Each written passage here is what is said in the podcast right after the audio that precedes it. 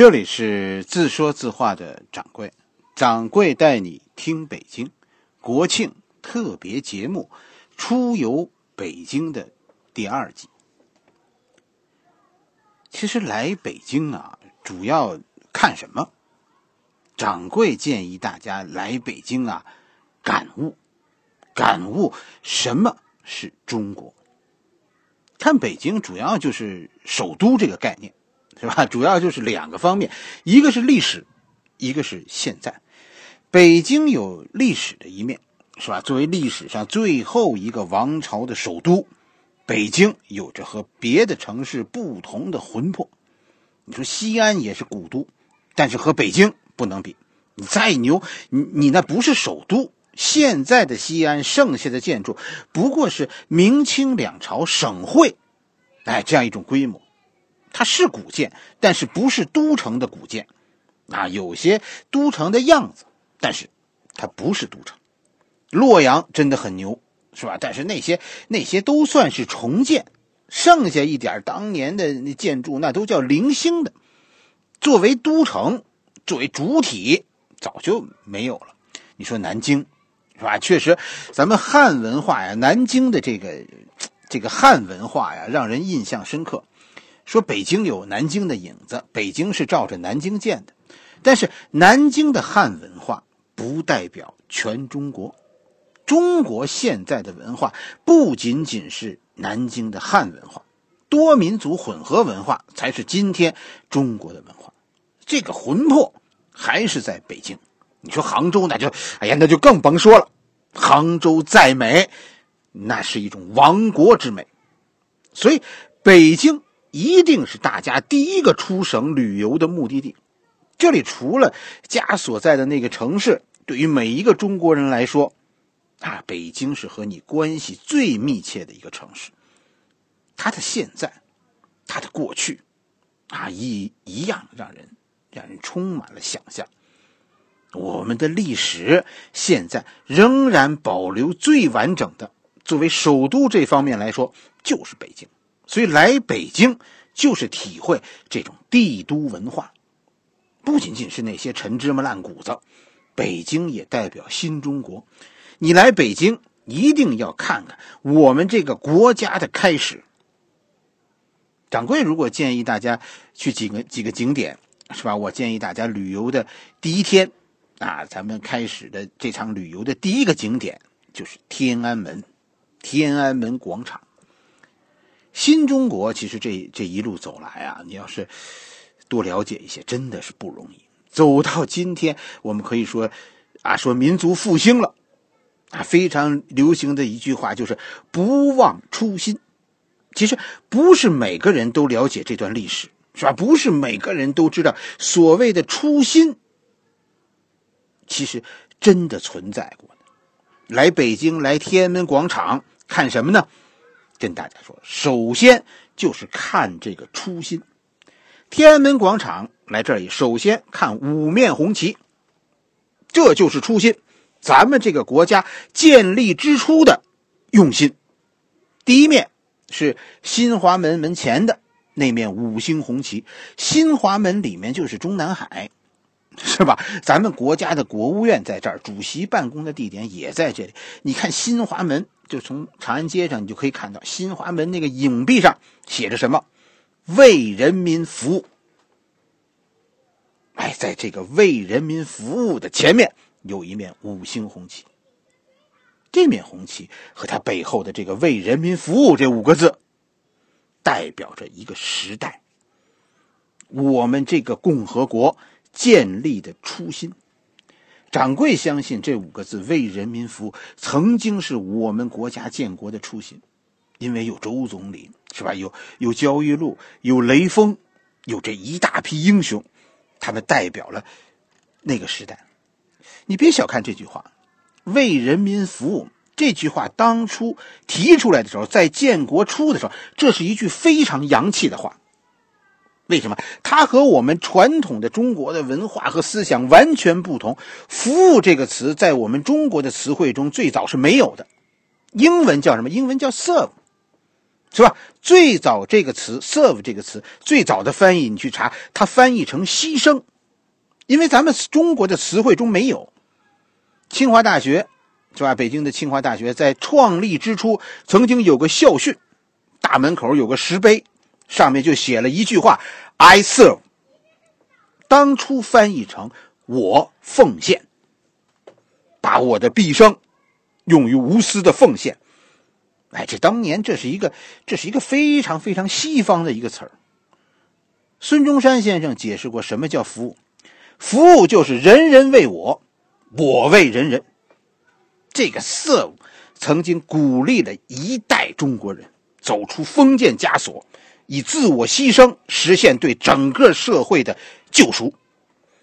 为人民服务这句话，真的这不是哪一个政党独有的。它是那个时代的呼声，可以算是西方思想，也可以真的就是西方思想对中国文化的启蒙。大家理解一件事：能喊出这句话的政党，都是当时最洋气的政党。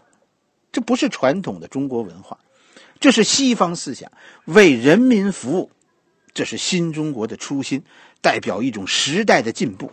中国共产党从一开始就是非常进步的党。他的这句话，哎呀，跟你说太西方了。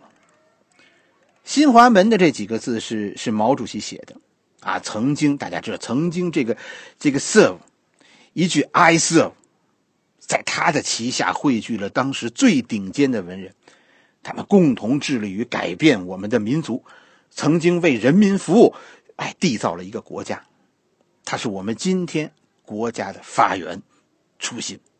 色、风险和奉献和牺牲，这是服务。掌柜觉得这句话太伟大了。中国的将来就在于舍。每次走过这面红旗，其实我心里都是充满了正能量，是吧？因为我知道这句爱色和这句为人民服务，我相信初心。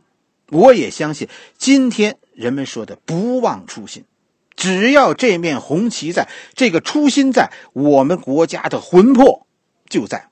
所以，serve 服务，为人民服务，你一定要去看看。第二面红旗就是人民大会堂门前的那面红旗。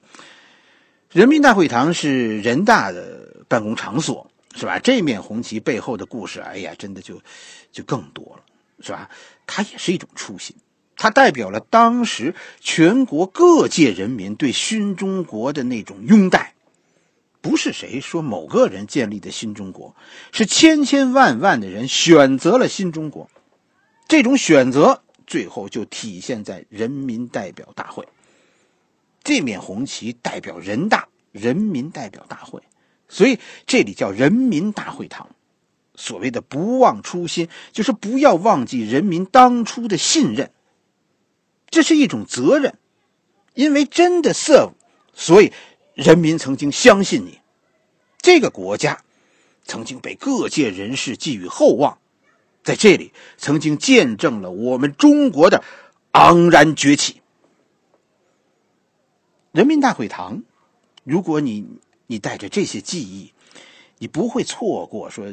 那种冲动要投入他的怀抱，被历史上那那一幕幕欢声雷动激励着，我我也很想奉献，把自己奉献给祖国。第三面红旗就是人民纪念碑前的这面红旗，这面红旗代表着我们的党，它位于人民英雄纪念碑的前面，这是说勇气。当我们被心中的正义激荡着，我们无所畏惧。曾经的我们是敢于牺牲的，敢于 serve 的，这也是为人民服务。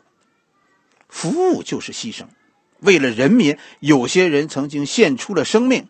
大家能体会到一种奉献精神，超越了物质利益的精神世界。这种精神，你可能认同，也可能不认同，但是有一点你必须承认。他曾经是我们这个国家的初心。为了这个初心，千千万万的人付出了生命；为了这个初心，千千万万的人无怨无悔的奉献一生。你可以鄙视他们，但是你不得不承认，今天的一切就是源于这个初心。我们这一代人仍然有，我们相信 served。第四面红旗，在历史博物馆的前面。这面红旗啊，过去是两个单位，一个是历史博物馆，一个是中国革命博物馆。当初的人们是认为，我我们是一个有值得骄傲的历史的国家。但是新中国成立了，所以革命和历史就是同样重要的。但是今天，哎，它是一个，它是它是一个博物馆了，叫国家博物馆，这是一种新的视角，这是我们中国人认识的一个一个转变，一个进步，哎，这是一个民族的视角，国家的视角，文化的视角。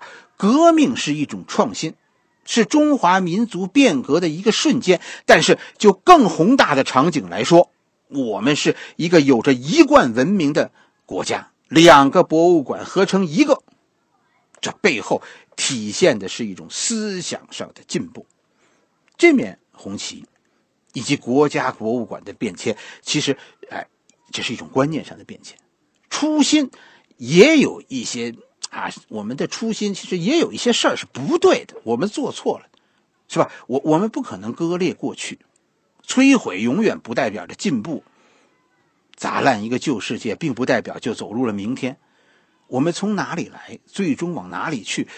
传承和变革永远是一件事的两个方面。初心到底什么才是我们民族的初心啊？使得我们不断的进化，走遍天涯海角，是吧？你也是一个中国人，你的文化决定着你的初心所在。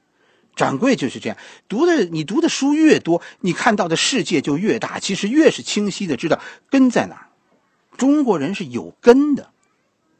当然，走进走进国家博物馆，这是这是深度游的一个内容，是吧？作为初次来北京的你，你记住这个地方就好了，是吧？最重要的是体会这份初心，还有就是新华门，还有人民大会堂，是吧？还有人民英雄纪念碑。第五面红旗就是公安部门口的那面红旗，在国家博物馆的边上东边。最近发生了很多事，其实都是证明一件事：咱们这个国家呀，现在正正越来越走向法治化，这是一个国家发展的方向。中国正在融入，正走在融入世界的路上。不管你有什么样的历史，不管这些历史多么值得骄傲，你都要融入现实。你只有作为世界这个这个大的文明体系的一部分，你只有和这个世界的主流文化对接，啊，和这个主流文化当中进步的力量保持一致，哎，这才是一个合理的方向。我相信未来的中国是世界的，中华民族的文化是一个瑰宝，哎，就表现在它的坚持和兼容，有中国特色的是吧？这是我们文化的实质。这句话背后有中国特色的什么什么？这叫什么？这叫坚持与兼容。站在天安门广场，看着这这五面红旗，这就是我们的国家，我们的进步，我们的初心，我们的开始，我们的坚持，我们的改变。一句话，我们的文化就是这个样子的。所谓第一次来北京，是吧？天安门广场上，其实。其实还有还有三个景点值得你去看看：毛主席纪念堂、天安门和前门。毛主席纪念堂啊，其实大家应该去看看。我觉得，当你明白了那一代人的初心，当你明白了新中国是是人民的选择，哎，你来能你来你才能从那些那些污蔑当中跳出来。就问大家一句话：今天的中国是证明我们走对了。还是走错了，大方向上是正确的，那你为什么呃那么污蔑一个已经顶已经倒下的老人呢？更何况他是倒在路上。毛主席纪念堂和天安门是掌柜很很推荐大家去看的，因为我心里认为毛主席是英雄啊！你崩你不登一下天安门，哎呀，你你怎么能体会一个英雄的豪迈？而毛主席纪念堂呢，是一个英雄的不甘。大体上，你读的书越多，你对那个时代的了解越多，可能越会理解掌柜说的毛主席是个英雄。远看前门和进楼、建楼这两个建筑啊，其实跟大家说，那那没有什么意义，是吧？前门是原来北京的一座城门，你只有走到前门的脚下，走进它。在它的底下抬头看，你才能体会到那种庄严肃穆，那种大国的威严，啊！你可以想象一下，如果这些城墙、这些城墙都城门都还在，北京是一个什么样的威严？这就是大概就是就是天安门广场，是吧？去去天安门，掌柜跟大家说别开车，你就坐公交，记着带身份证。还有呢，就是抽烟的朋友啊，你那个打火机在进天安门广场的时候会会被安检没收。另一件事就是防晒，是吧？天安门是咱们咱们中国太阳升起的地方，这里的太阳特别足，你说一点阴凉都没有，所有阴凉都要自带。游过了天安门，当然就是故宫。对于初次来北京的朋友，去不去故宫？其实我心里啊是是很犹豫的，一个啊是游览故宫很累，另一个是什么呢？就是大体上其实没有个明白人带着你走啊，其实故宫逛不逛的意思不大。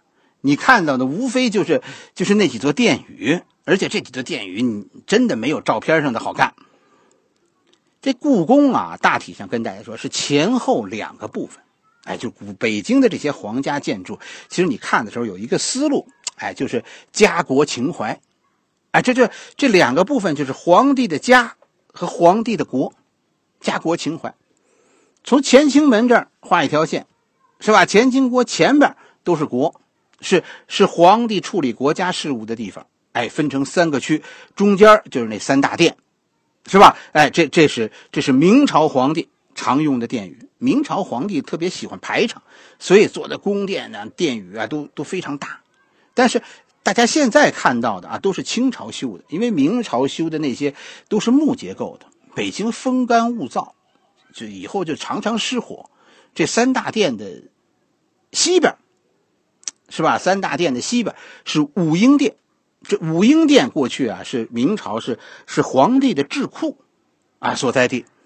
三大殿的东边呢是文华殿，文华殿是是太子的班底，东宫。东宫太子就指的就是文华殿。明朝有太子，清朝从雍正皇帝以后就没有太子了，所以这个地方就闲置了。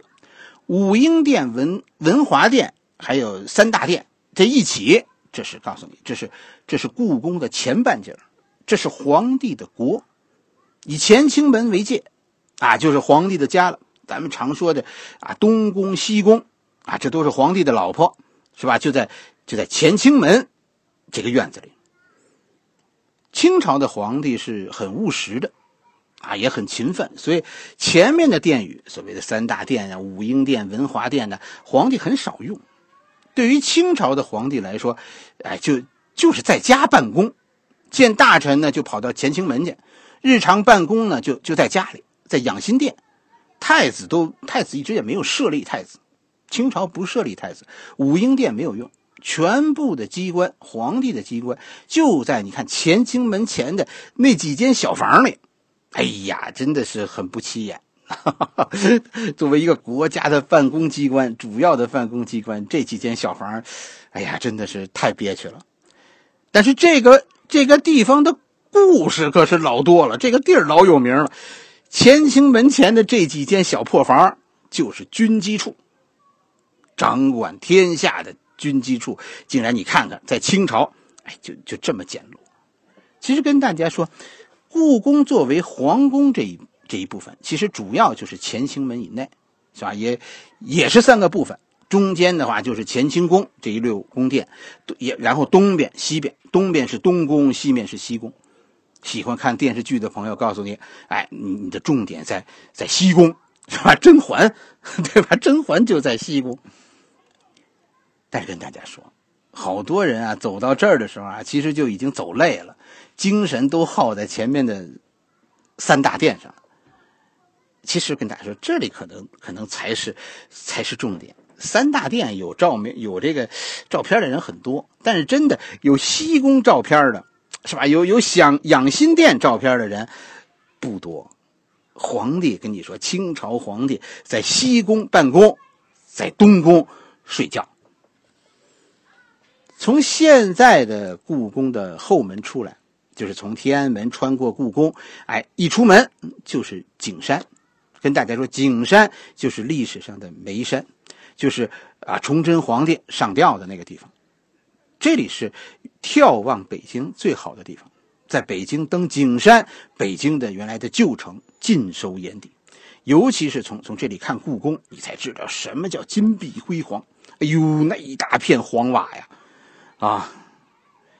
你往西看是是两座白塔，哎，那个景色真的是，真的是太棒了。向北看是钟鼓楼，是吧？以前你你能看到城墙，眉山是是北京旧北京的制高点。公园很简单，就是五个亭子，其实就是向四个方向看。然后呢，然后就是歪脖树，是吧？凭吊一下崇祯皇帝。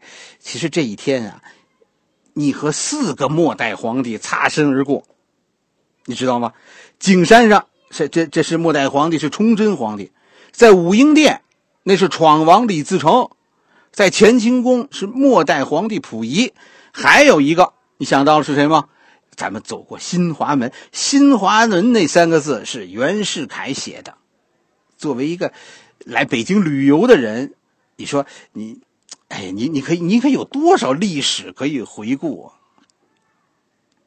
景山公园的西边，是吧？还是从景山的正门进去，然后从它的西门出去，就是北海公园。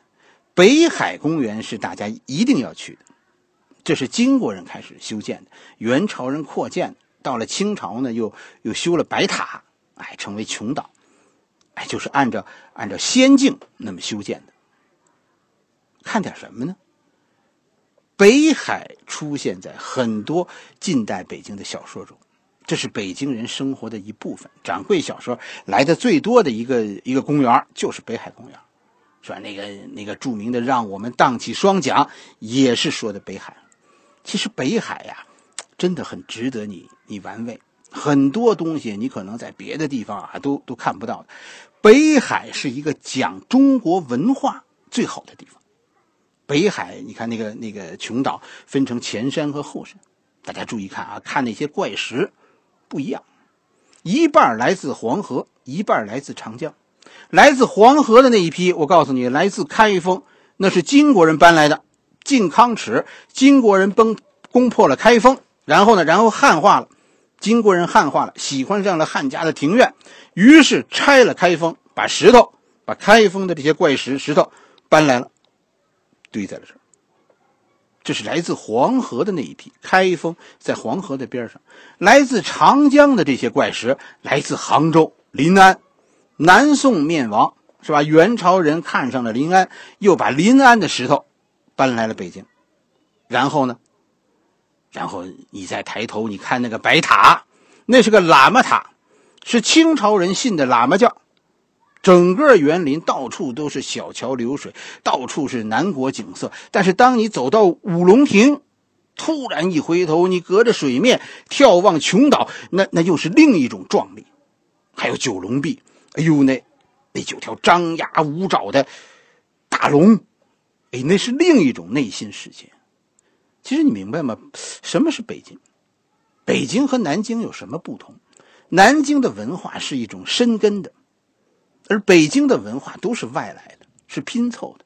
但是这种拼凑不是松散的。北海，你你你就看每个东西其实都有可讲，每个建筑都是模仿，都有原型，但是合起来。组成一个整体，那是一种和谐，这就是中国，这就是中国文化。我们有南方文化，也有北方文化，还有很多很多其他的文化，加在一起是中国文化。中国文化对当今世界最大的帮助就是和。一座北海公园，其实你看懂了，看懂了这个北海公园，哎呀，这背后的故事真的很血腥，但是它带给你的是平静。掌柜每次走到这里，都和朋友说：“这个公园代表什么？这个北海公园代表一句老话：天下大事，合久必分，分久必合。”从北海后门出来，我估计这第一天啊，咱们就就差不多了。赶快找个饭馆，你百度呗。我觉得，哎，您再美美的吃一顿，脑子里那装的就全都是正能量了。就回想一句话：这一天，什么是北京？回答这个问题，你回答出这个问题，北京你就没白来。在这里生活了几十年的人，也未必能回答这个问题。好了，今天咱们就先讲到这里，明天咱们继续讲。